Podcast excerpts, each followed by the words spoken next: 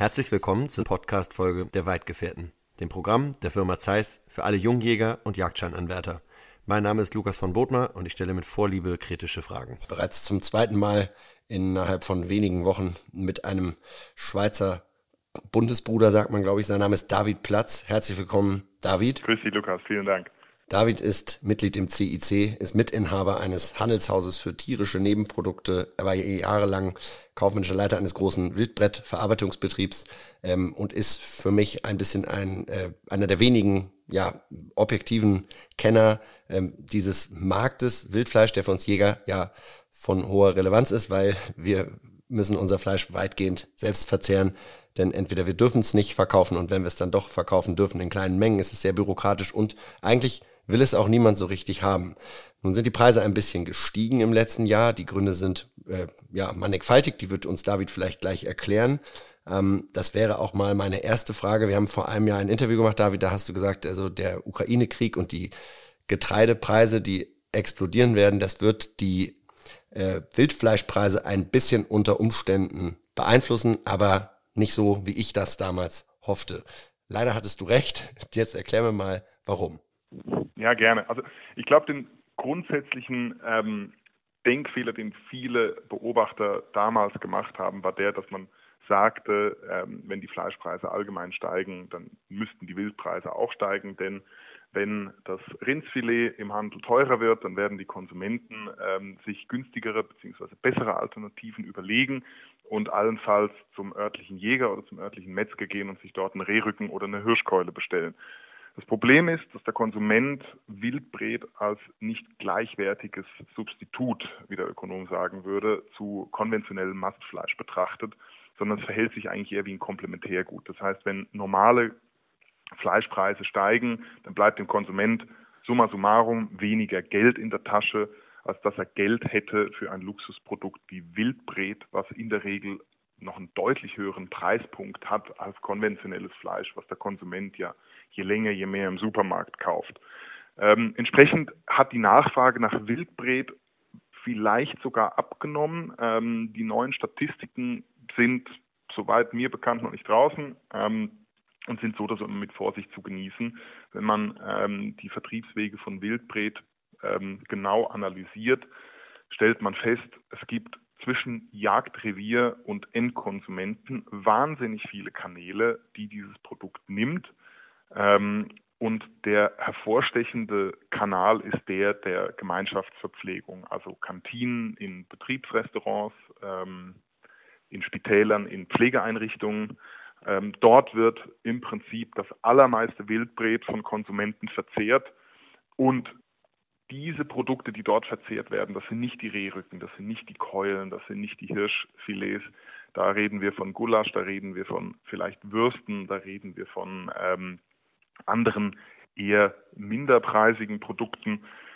Ähm, und da reden wir auch von einem Abnehmermarkt, der die Preise gegenüber den Wildbret-Zerlegebetrieben äh, gut diktieren kann. Also die Preisdynamik im Wildmarkt ist ähm, einerseits durch die extrem komplizierte Wertschöpfungskette sehr dynamisch und zweitens ist natürlich Wildbret nicht überall in Deutschland gleich gut und gleich einfach zu beschaffen. Also ein Jäger, der im Allgäu oder ähm, in den bayerischen Alpen oder im dünn besiedelten Schwarzwald auf Jagd geht und mehrere Dutzend Kilometer fahren muss, um in die Wildkühlzelle zu gelangen, der wird für seinen Hirsch oder der wird für seine Gams einen anderen Preis verlangen als beispielsweise ein Mecklenburger Jäger, der eine, ein, ein Stück Schwarzwild erlegt und eine relativ gut ausgebaute Infrastruktur vor Ort ähm, vorfindet, bei gleichzeitig wiederum vielleicht etwas tieferer Kaufkraft im Nordosten. Also da spielen viele Faktoren eine Rolle, weswegen man von einer generellen Preisdynamik im Wildmarkt eigentlich gar nicht reden kann.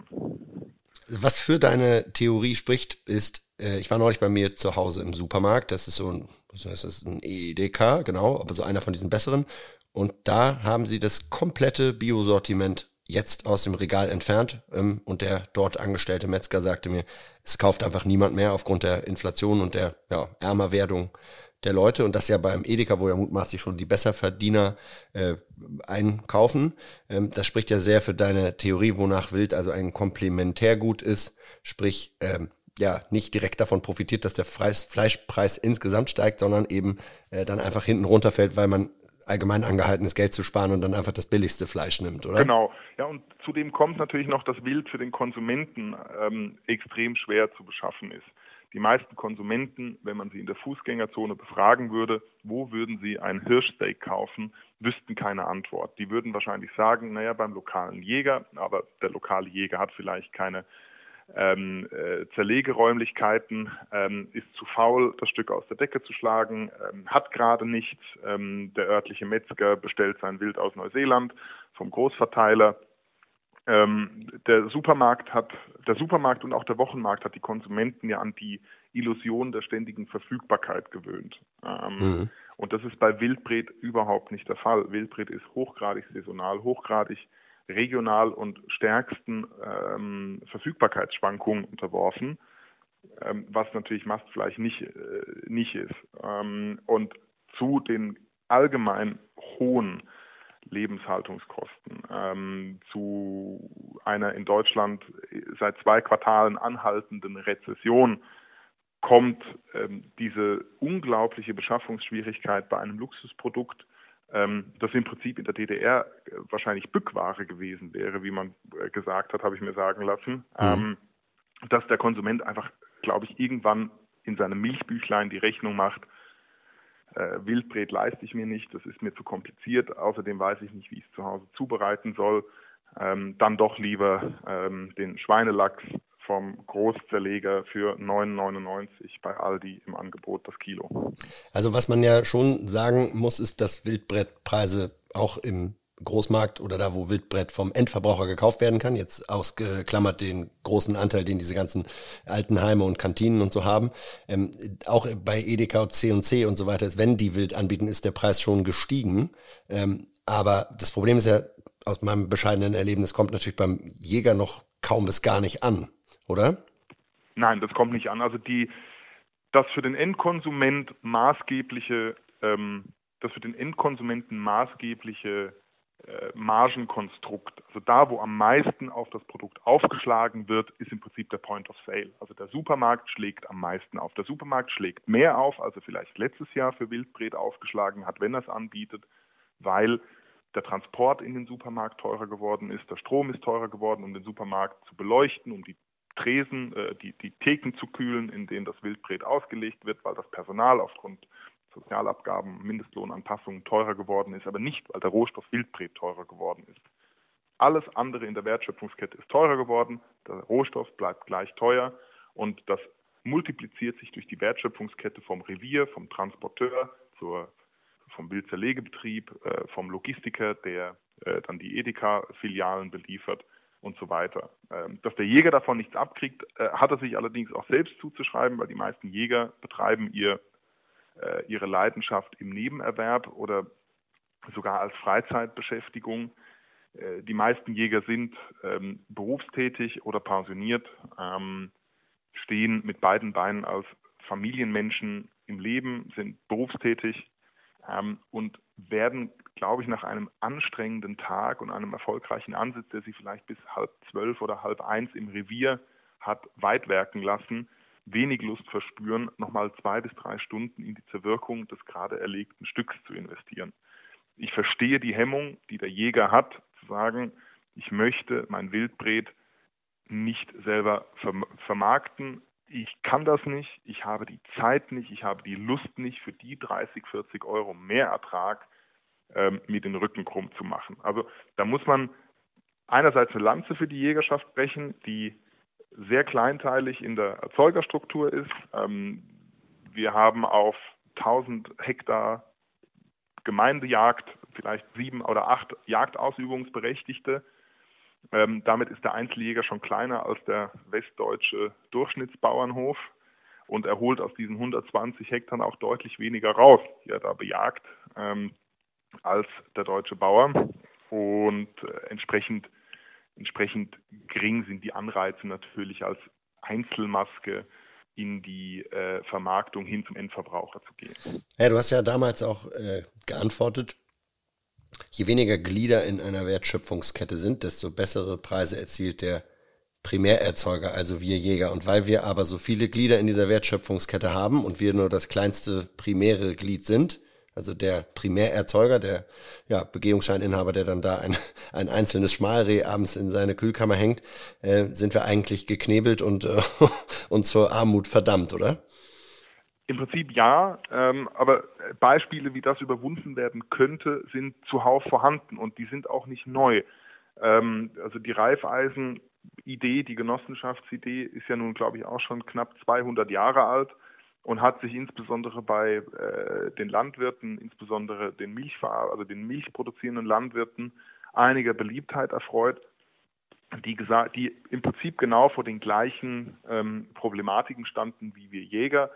Ähm, wir haben zu wenig Output, also ökonomisch gesprochen produziert der Jäger in seinem Revier zu wenig Output, als dass es sich lohnte, in Verarbeitungskapazitäten in jedem Jagdhaushalt zu investieren. Zudem kommt eine immer strikter werdende Regulierung seitens der Europäischen Union und seitens relativ strikt agierender Veterinärbehörden, sodass im Prinzip die Genossenschaftsidee meines Erachtens die einzig vernünftige Idee wäre, diesen Konflikt zwischen lokal verstreutem Output, also Jagdstrecke, und sehr spürbarer Nachfrage nach Wildbret, die sogar in einem Supermarkt abgebildet werden kann, ähm, es ist nicht einfach, aber sie kann im Supermarkt abgebildet werden. Und diese Brücke zwischen Primärerzeuger und Point of Sale an den Endverbraucher, die müssten die Jäger selber in die Hand nehmen, indem sie sich genossenschaftlich organisieren. Also äh, dann gehen wir da mal in, in medias res. Das hieße also ein Hegering oder eine Kreisjägerschaft schafft sich äh, ordentliche äh, Feldmeier-Kühlzelle an, aber eine große, äh, stellt einen pensionierten Metzger ein, der das Ganze dann auch noch EU zertifizieren lassen muss da können dann alle ihre Stücke abliefern. Das Ding muss natürlich auch auf sein. Die brauchen also einen Schlüssel dafür. Der macht die fertig und einmal die Woche kommt dann der, ja, wer kommt? Der Wildhändler oder der kommt dann schon eine Wertschöpfungsstufe darüber und zahlt dann aber nicht mehr 2,50 Euro, sondern vielleicht 6 Euro, holt aber 100 Stück ab. Wäre das so ein Modell? Im Prinzip vereinfacht gesprochen ja. Ähm, die Regulierung lässt äh, das von dir skizzierte Modell durchaus zu. Ähm, hört man selten in Deutschland. Bitte? Das hört man selten in Deutschland, aber erzähl bitte weiter, ich wollte dich nicht unterbrechen. Ja, natürlich, also wenn man, wenn man, ähm, man darf, man darf, man darf die Flinte nicht, bevor man es versucht hat, schon ins, in, ins Korn werfen. Ähm, die Gesetzgebung ist komplex. Ähm, die Jagdverbände wären gefragt, ihren Mitgliedern, die sie repräsentieren und deren einzige Aufgabe es ist, Mehrwert für die zahlenden Mitglieder zu schaffen, einen Leitfaden an die Hand zu geben und zu sagen, liebe Kreisjägerschaften, liebe Hegeringe, liebe Rotwildinteressensgemeinschaften, so könnte eine Wildbretgenossenschaft aussehen. Ihr braucht dafür Folgendes an Personal, ihr braucht dafür Folgendes an Ausrüstung. Ähm, hier sind Bezugsadressen. Ähm, wir unterstützen euch gerne mit unserem zentralen Dienst in der Landesjagdverbandszentrale, der vor Ort mit euch die Idee der Genossenschaft unterstützt äh, und aufbaut. Ähm, so Konzepte funktionieren ja allenthalben im kleinteiligen ländlichen Raum. Man denke nur an die Regionalwert AG, ein äh, Konzept aus dem Breisgau, ähm, das genau solche, wie soll ich sagen, Start-ups im genossenschaftlichen Bereich äh, Unterstützung an die Hand gibt. Das funktioniert blendend. Hier wären wirklich die Jagdverbände gefordert. Ähm, ich habe ich hab in Vorbereitung auf das heutige Telefonat äh, mit dir Internetrecherche betrieben, um zu sehen, was die Jagdverbände ihren Mitgliedern an die Hand geben, um Jägern den Wildbretvertrieb zu erleichtern und es ist gelinde gesagt unterdurchschnittlich. Also ich würde mir als ähm, zahlendes Mitglied in einem Jagdverband mehr wünschen, äh, als im Prinzip ein Verweis auf die EU-Gesetzgebung, die für den in juristischen Fragen unkundigen Laien wenig Mehrwert bietet.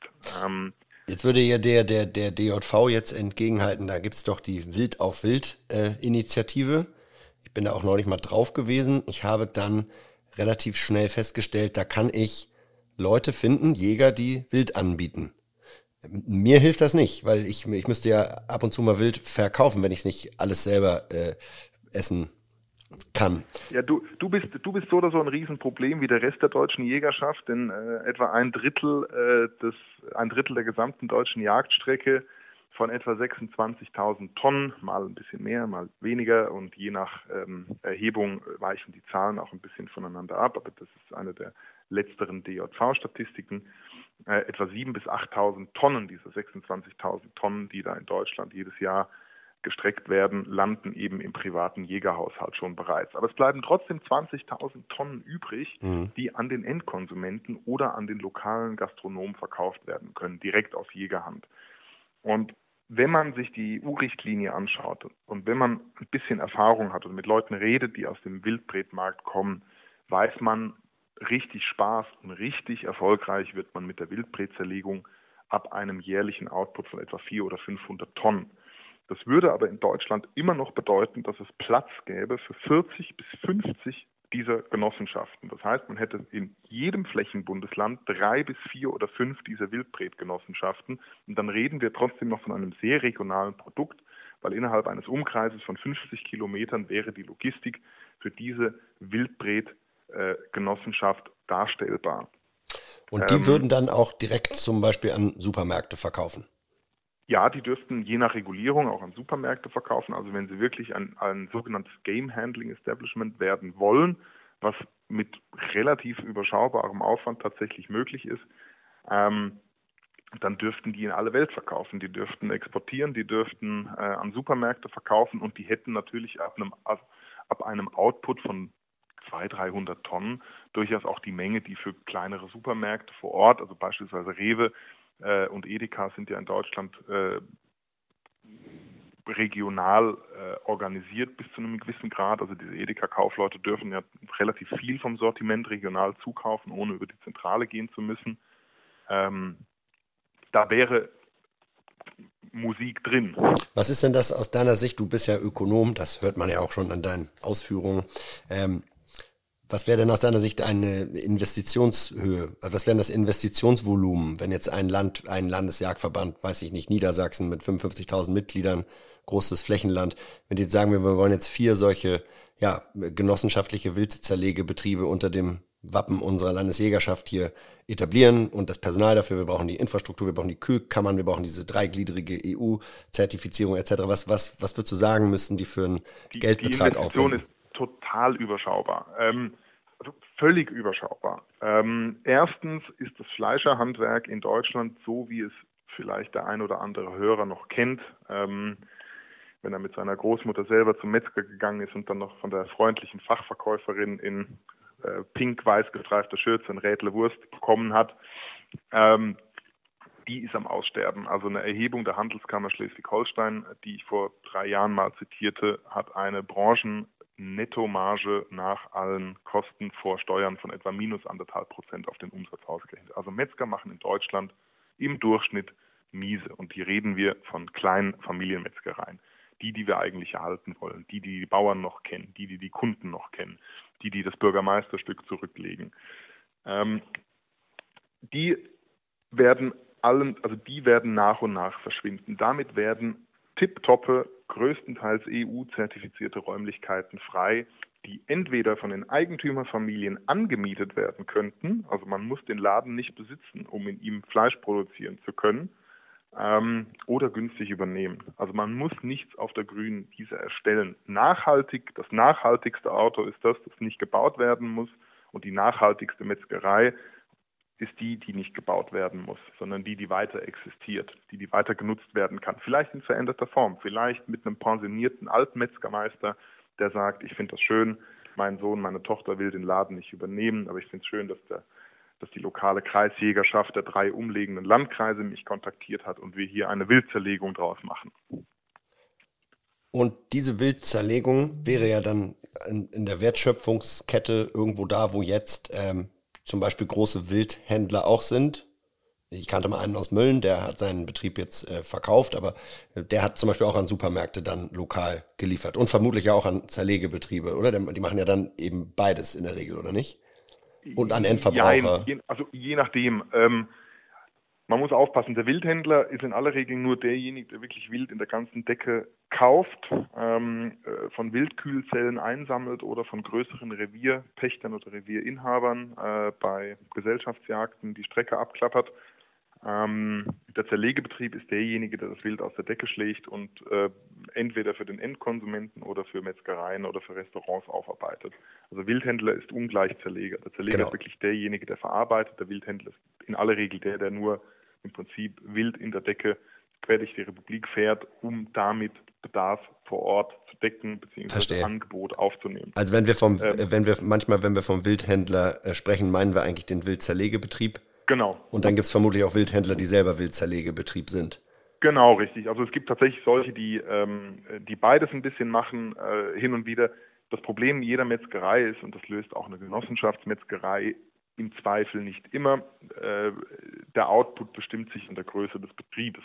Äh, wenn ein besonders gutes Jagdjahr ins Haus steht, kann es durchaus auch einer neuen Genossenschaft oder einem großen Zerlegebetrieb viel Mühe bereiten, das anfallende Wild innerhalb nützlicher Frist zu verarbeiten. Ähm, und dafür sind natürlich Wildhändler Gold wert, weil dann können die im Prinzip Spitzen abfedern und sagen, okay, also wir wissen, die haben viel zu viel Anlauf äh, von, von, von, von großen Jagdstrecken, da holen wir was ab und geben es an den Rand der Republik, wo ähm, gerade nicht so viel los ist. Ja. Wobei ja da, da auch immer noch zu sagen ist, dass ähm, durch Vakuumieren und Einfrieren ja eigentlich null Qualitätsverlust entsteht, wenn man es fachgerecht macht. Es hat öffentlich vielleicht nicht das tollste Image, aber es ist ja faktisch eigentlich kein, keine Verschlechterung der Fleischqualität. Absolut, aber das Problem fängt tatsächlich schon an der Wildannahmerampe der Wildzerlegung an. Ähm, da, da findet die Keimvermehrung statt, da ist das Wild noch in der Decke, wenn es in die Wildzerlegung kommt. Ähm, da verliert da gibt es Feuchtigkeit an die Umgebungsluft ab. Ähm, und dieser Raum ist im Prinzip die, schon der erste Flaschenhals, den das Wild in der Wildzerlegung äh, nehmen muss und ist mit Abstand auch der wichtigste Raum eigentlich in der ganzen Wildzerlegung. Also dieser Raum muss äh, groß sein, der muss großzügig bemessen sein, ähm, weil das ist im Prinzip der Puffer zwischen Jagdstrecke und der Verarbeitung hinten. Ähm, und da nimmt der Veterinär bei der Wildzerlegung auch die ähm, Fleischbeschau vor und nimmt die Trichinproben ab. Aber wenn, also wenn wir äh, doch jetzt also wissen, dass wir zum Beispiel aus diesen ländlichen Erzeugergemeinschaften, ich glaube im Schwäbisch-Haller Raum gibt es auch sowas ganz Tolles mit, mit tollen Bioprodukten oder du nanntest das Beispiel von lokalen Milch, Milcherzeugern. Ähm, äh, wenn wir ja wissen, das funktioniert, kleine Bauern oder in dem Fall kleine Jäger schließen sich zusammen und sind dann eigentlich selber Wildzerlegebetrieb, investieren in Kühlkammern und in Wildannahme und auch in ein paar Profis, die das da, wie auch immer, in, in abwechselnder äh, Wochenschicht ähm, professionell machen und vermarkten das dann durch Profis, äh, umfahren also eine Stufe der Wertschöpfungskette und erhöhen damit ihre Wildbretterlöse würden also vermutlich nicht mehr 3,50 Euro für ein Kilo Rehwild in der Decke, sondern vielleicht dann tatsächlich mal 6 oder 7 oder 8 Euro bekommen, ähm, weil die Gewinnmarge des äh, Wildzerlegebetriebs äh, wegfällt. Der ist ja quasi ähm, eingekauft, der ist man dann selber im Rahmen seiner Kreis- oder Landesjägerschaft. Ähm, wenn wir wissen, dass das ein probates Mittel ist und wir auch Beispiele haben aus der anderen Landwirtschaft, aus der Biolandwirtschaft etc., wo das längst passiert, warum tun wir es nicht? Das frage ich mich, um ehrlich zu sein, auch. Ähm, ich glaube, der, ich glaube, der springende Punkt ist, dass der einzelne Jäger, wenn er vielleicht, wenn er 15 bis 20 Stück Rehwild im Jahr, 12 Sauen im Jahr und zwei Füchse im Jahr schießt, ähm, für den ist, für, für, den lohnt sich der Sprung nicht. Ähm, es muss, muss aber auch gar nicht. Es geht ja eigentlich auch nicht so sehr um den Sprung, sondern es geht eigentlich weniger um den finanziellen Anreiz meines Erachtens, sondern es geht darum, dass der Jäger sich mit seinem Produkt identifiziert. Jäger sind Primärerzeuger und das haben die meisten Jäger noch nicht verstanden. Ähm, Jäger sind Hersteller oder der Engländer würde sagen Purveyor eines erstklassigen Lebensmittels, ähm, das in aller Regel im Kopf des Erzeugers, nämlich des Jägers, ähm, einen untergeordneten Stellenwert besitzt. Mhm. Die Problematik ist doch die, unser Handwerk ist erklärungsbedürftig. Jäger drehen sich seit zehn Jahren im Kreis und versuchen, den gordischen Knoten zu lösen, wie man der zunehmend urbaner werdenden Bevölkerung das Tun im ländlichen Raum besser erklären könne. Meines Erachtens ist die vielversprechendste Variante diejenige über die Gaumen der Bevölkerung. Liebe geht durch den Magen und die Liebe zum Handwerk Jagd führt an Wildbret nicht vorbei. Ähm, dass der Jäger, wenn er sich an einer Genossenschaft beteiligt, ähm, einen erheblichen Fixkostenbeitrag an seine Jagdpacht zusätzlich einnehmen könnte, ähm, davon ist auszugehen. Dass, er, dass die Jagd damit profitabel wird für den einzelnen Weidmann, davon gehe ich nicht aus. Aber ähm, weniger ähm, aber defizitär könnte sie ja werden. Deutlich weniger defizitär werden. Aber was dem Jäger als ideeller Mehrwert bleibt, ist die Gewissheit, dass er dem Image der Jagd stark gedient hat. Dass er, er wird natürlich ist. als ja genau, er wird natürlich als Mitgenosse in einer Genossenschaft zum Werbeträger seines eigenen Betriebes. Er wird seinen Freunden, seinen Arbeitskollegen, dem Mitwartenden am Bahnsteig erzählen, dass es hier eine wunderbare Wildbretgenossenschaft gibt, die vielleicht beim örtlichen Metzger, beim örtlichen Edeka, ähm, beim örtlichen Gasthof verkauft bzw. Fleischprodukte anbietet. Ähm, er wird vielleicht an Marketingaktionen dieser Wildbretgenossenschaft teilnehmen. Und dann wird es ihm vielleicht auch gar nicht um die 1000 oder 2000 Euro Mehreinnahmen gehen, die er dadurch generiert, sondern es wird ihm um die Gemeinschaft mit den Jägern gehen. Er wird neue Bekanntschaften knüpfen. Er wird sich aktiv mit seinem Handwerk auseinandersetzen ähm, und auch mit der Kommunikation seines Handwerks. Im Prinzip ist die Genossenschaft im ländlichen Raum gelebte Basisdemokratie und die funktioniert in aller Regel sehr gut. Ähm, weil die Menschen sind nicht zu dumm. Ist auch klar, dass der Schweizer das sagt. Anliegen, ja, aber die Menschen sind in aller Regel nicht zu blöd, ihre eigenen Anliegen zu vertreten und die Interessen und Sorgen der Nicht-Betroffenen zu verstehen.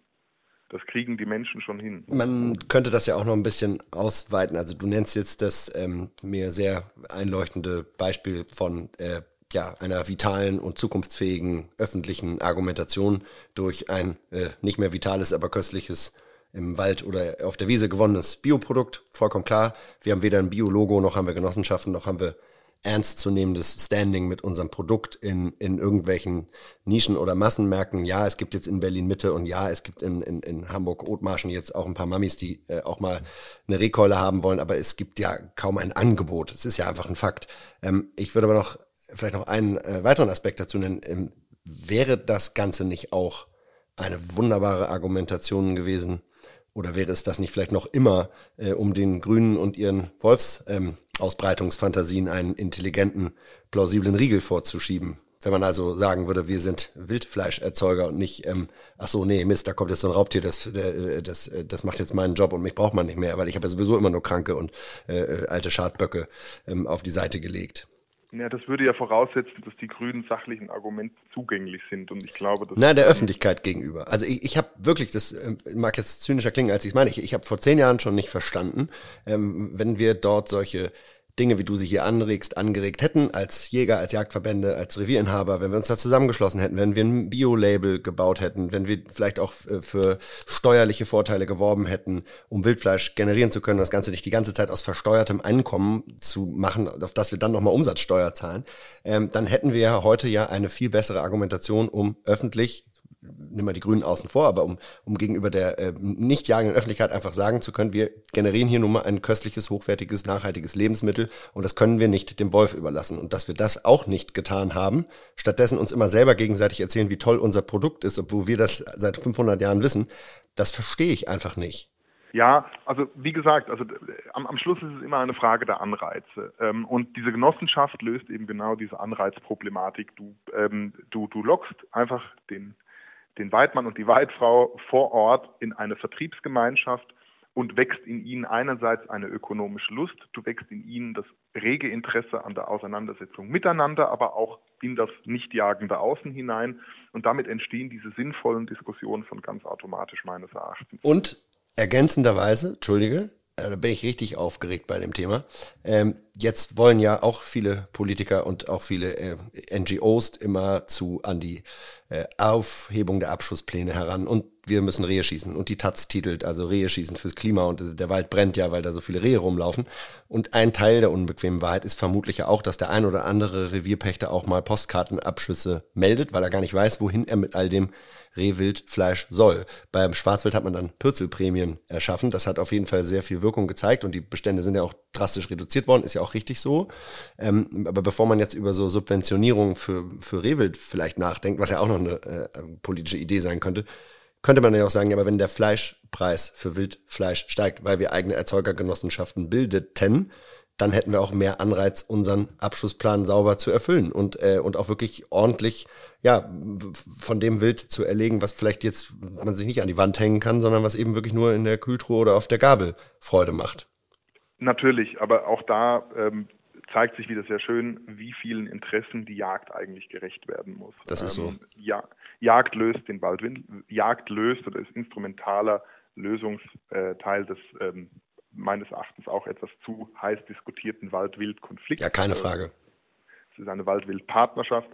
Ähm, der Abschlussplan steht eventuell äh, in regem ähm, in regem und vitalem Widerspruch zu den Bedürfnissen des Endkonsumenten. Der will vielleicht, äh, ich kann das aus eigener ähm, Erfahrung äh, na, nachvollziehen. Der Konsument hat lustigerweise, der deutsche Konsument entdeckt am 1. September und danach kann man die Uhr stellen, dass es Wildfleisch gibt. Das, das weiß er dann bis etwa Ende Oktober. In den südlicheren Regionen weiß er das meistens auch noch so bis in den Advent hinein und danach vergisst er das in aller Regel wieder. Und lustigerweise will der Deutsche am 1. September meistens frisches Wildschwein. Normalerweise ist Wildschwein das Wildbret, was man am schwierigsten los wird. Ähm, aber am 1. September, dann, wenn der Mais hochsteht, möchte er Wildschwein haben. Mhm. Das ist insbesondere dann schwer zu bekommen. Ähm, also auch da sieht man wieder, eine Wildbretgenossenschaft würde so viele Konflikte entschärfen, weil über den Vertrieb, den die Jäger selbst in die Hand nehmen könnten, die Erklärung der Jäger vom Profi, nicht von einem Vertriebsmitarbeiter, sondern von einem Profi, der das eventuell selbst erlegt hat, würde so viel besser verstanden werden vom Markt und es würde ein Grundbedürfnis einer urbaneren Gesellschaft aufnehmen, nämlich sich lokal, nachhaltig, CO2-frei zu ernähren. Die Argumente sind auf unserer Seite.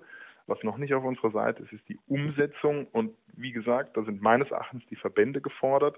Die Verbände verfügen über Budgets, die Verbände verfügen über Strukturen und die Kontakte in die Behörden, um gangbare Konzepte auszuarbeiten, die den Jägern vor Ort die nötigen Werkzeuge ähm, mitliefern, damit damit das, damit das Fuß nimmt. Und es ist ja so, dass es bereits praktiziert wird. Also in Österreich gibt es entsprechende Konzepte. Ähm, man muss sich nur bei den österreichischen Jagdverbänden, äh, die auch in Bundesländern dort organisiert sind, äh, einmal umschauen, wie praktische Lebenshilfe zur Wildbretvermarktung tatsächlich aussehen könnte. In der Schweiz gibt es äh, mindestens fünf Wildbretgenossenschaften, ähm, angefangen von den wildreichsten Kantonen Graubünden, Wallis über Glarus. Diese Systeme funktionieren. Also andere Länder machen es vor und die Genossenschaft ist eine urdeutsche Idee. Also es wird Zeit, dass die Genossenschaft wieder nach Hause kommt, insbesondere zu den Jägern. Ähm, ja, und was ist deine Analyse? Ich habe eine eigene, aber ich möchte jetzt deine wissen. Ähm, warum kriegen wir das nicht hin? Warum würdest du unseren Verbänden hier äh, Tatenlosigkeit und auch eine gewisse ähm, Indolenz unterstellen, so wie ich dich höre. Ich glaube, mit einer Genossenschaft gewinnt man keinen Blumentopf im politischen Lobbyismus. Ähm, äh, eine Genossenschaft ist, wie der Name schon sagt, oder wie, der, wie das ganze Konzept suggeriert, das ist etwas, was im Lokalen floriert. Mhm. Das ist kein Leuchtturmprojekt, was in Düsseldorf, in Hannover, in Berlin irgendjemanden hinter der Ofenbank hervorholt. Aber meines Erachtens ist das genau die Art von Verbandspolitik, die die Jagd am Schluss weiterbringt. Häufig ist Politik eben indirekt erfolgreich und eine Genossenschaft wäre eben ein indirekt erfolgreiches Tool, für das sich aber am Schluss natürlich kein Verbandsfunktionär schmücken lassen kann. Also kein ja, aber die Frage ist, aber, kann er sich denn schmücken lassen dafür, dass er äh, äh, Kampagnen ersonnen hat, in denen er immer Jägern sagt, dass Wildfleisch klasse ist oder Zerwirkseminare für Jäger anbietet, ähm, Gut, da kann man auch sagen, ja, ist ja gut, dann lernen die was. Ähm, er bietet aber auch äh, zum Beispiel Podcast und, äh, und äh, Kameraseminare an, aber ich habe noch nie einen Podcast vom Deutschen Jagdverband gehört, ehrlicherweise. Ich wusste nicht mal, dass die welche machen. Äh, wenn, dann muss ich mich da mal reinhören. Ähm, die meisten öffentlich wirksamen, öffentlichkeitswirksamen äh, Maßnahmen, und seien sie noch so gut gemeint, äh, erreichen in der Regel dann ähm, auf Facebook oder sonst wo dann Jäger. Und, und eigentlich ist doch die Aufgabe von Öffentlichkeitsarbeit eines Dachverbandes nicht Jägern zu sagen, dass Jagd notwendig ist. Natürlich nicht. Also es ist die Aufgabe von Öffentlichkeitsarbeit, die Öffentlichkeit zu informieren über das, was eine Minderheit der Öffentlichkeit mitzuteilen. Und das würde man ja mit diesen Genossenschaften tun, und zwar an der Basis, so wie der, äh, genau. der Typ, der neulich bei mir zu Hause war, der aus München kommt ähm, und mit seinem Mann zusammen wohnt und mit Sicherheit nicht die CSU wählt und auch nicht Herrn Aiwanger, sondern eher äh, die Grünen unter Frau Schulze. Äh, und, und dem habe ich hier eine Wildschweinkeule nach der anderen dekantiert und am Ende hat er gesagt, Mensch, das habe ich ja gar nicht gewusst und da muss ich ja nochmal drüber nachdenken. Und all diese Zielkonflikte und ach, das ist ja hochinteressant. Ähm, und Ingo, äh, viele Grüße an dieser Stelle, äh, und ich sind wirklich äh, nicht im selben politischen Lager zu Hause. Aber äh, darüber haben wir uns eigentlich dann mal in die Augen geguckt und, und auch irgendwie ein bisschen miteinander versöhnt. Aber mit diesen Typen, mit diesen Ingos, würden wir ja Kontakt aufnehmen über solche Maßnahmen. Ja, natürlich. Ja, natürlich. Das wäre ja genau die Idee. Aber da steht eben kein betreuender Verbandspräsident daneben, sondern das passiert eben, wie der Name schon sagt, an der Basis. Das passiert durch die Genossenschafter. Das passiert im Prinzip ohne Führung von oben. Und ähm, das Konzept ist ja im Prinzip heute schon recht revolutionär, dass Leute sich selber organisieren und was gebacken kriegen. Ähm, ich, ich halte das für, also für, ich halte das für völlig, also das ist, das ist birnenweich, das, das, das funktioniert. Das ist vollkommen logisch. ja, es ist vollkommen logisch. Ähm, und vor allem, weil die Blaupause eben, ja da liegt, über all diese Erzeugergemeinschaften. Eben, aber es muss, also das muss ein, es muss ein Verband anstoßen. Der einzelne Jäger ist dazu aufgrund seiner Alltagsstruktur weder gerüstet, noch hat er die Ressourcen, die Zeit, noch die finanziellen Mittel ja, oder, Geduld. Oder es sich ist auf der, Landesebene. Ja, oder, ähm, oder, oder es ist eben der, der, der hochpotente ähm, Ex-Industrielle, der sich irgendwo seine schöne Eigenjacht gekauft hat und der dann sagt, ich mache jetzt hier meinen eigenen Wildvertrieb. Davon gibt's ja etliche, aber der wird natürlich sich nicht mit den Jägern in seiner Kreisjägerschaft in eine Genossenschaft einkleben lassen wollen in aller Regel, weil ihm das zu mühsam ist, weil der natürlich gewohnt ist, schnelle Entscheidungen herbeizuführen. Und sowas ist in der Regel ja eher etwas äh, mühsam, kann man sich wahrscheinlich vorstellen. Absolut, aber selbst, also, aber dem Ex-Industriellen sei gesagt, dass die lokalen Jägergenossenschaften wahrscheinlich erfolgreicher wild vermarkten dürften, weil der Genossenschaftsgedanke ja sympathisch ist, der ist niederschwellig Total. und der, der wirkt vertrauensbildend. Ähm, wenn die Jagdverbände ähm, einen, einen Impulsgeber brauchen, dann müssen sie, und den brauchen sie meines Erachtens, dann müssen sie relativ schnell agieren, denn in Berlin gibt es Bestrebungen, äh, die Jagd in einer Salamitaktik Schritt für Schritt zurückzudrängen aus dem öffentlichen Bewusstsein, aus dem Wald, aus der Flur, aus der Landschaft. Ähm, und die Basis ist gefragt, um sich diesem, also diesem Meer aus Klagen entgegenzuwerfen ähm, und die Verbände sollten sie dabei mit eben Impulsen unterstützen. Und dafür gehört, dazu gehört ein Framework, das die Verbände ausarbeiten müssen mit den entsprechenden Regierungsstellen in den jeweiligen Bundesländern und auf Kreisebene oder auf Re Regierungsbezirksebene. Dein Idealismus ehrt dich. Wir sind jetzt allerdings auch schon gleich am Ende unserer Sendezeit und haben, glaube ich, auch raumgreifend ähm, umrissen, wo das Problem ist und wie man es lösen könnte. Ich würde dich jetzt zum Abschluss nochmal bitten, äh, skizzier doch nochmal die fünf Schritte, die aus deiner Sicht notwendig wären, um Wildfleisch in der Fläche in einer Kreisjägerschaft oder in einer Landesjägerschaft ähm, in Wert zu setzen, und zwar sowohl ähm, für den einzelnen Revierinhaber als auch für die Genossenschaft, die es dann vermarktet. Es ist relativ einfach. Man braucht ein Konzept, Schritt eins. In diesem Konzept muss Schritt zwei ein finanzieller Anreiz für den Jäger erkennbar sein. Es muss Schritt drei einfach umzusetzen sein. Und diese Sachen, diese komplexen Schritte müssen auf Verbandsebene in den Hauptstädten der jeweiligen Länder gelöst werden. Schritt vier, es müssen geeignete Räumlichkeiten gefunden werden und Schritt fünf, entsprechendes Personal. In einem sechsten und siebten Schritt muss das Ganze anlaufen und mit Marketing bespielt werden. Aber es ist möglich, es ist in anderen Ländern bereits umgesetzt worden, es funktioniert und auch in Deutschland funktionieren gute Konzepte noch. Das macht Hoffnung. Ähm, Ich danke dir für deine Zeit. Äh, hoffe, wir bleiben im äh, Austausch und die Preise steigen weiter oder steigen erstmal so richtig. Und ja, bis zum nächsten Mal und auf Wiederhören.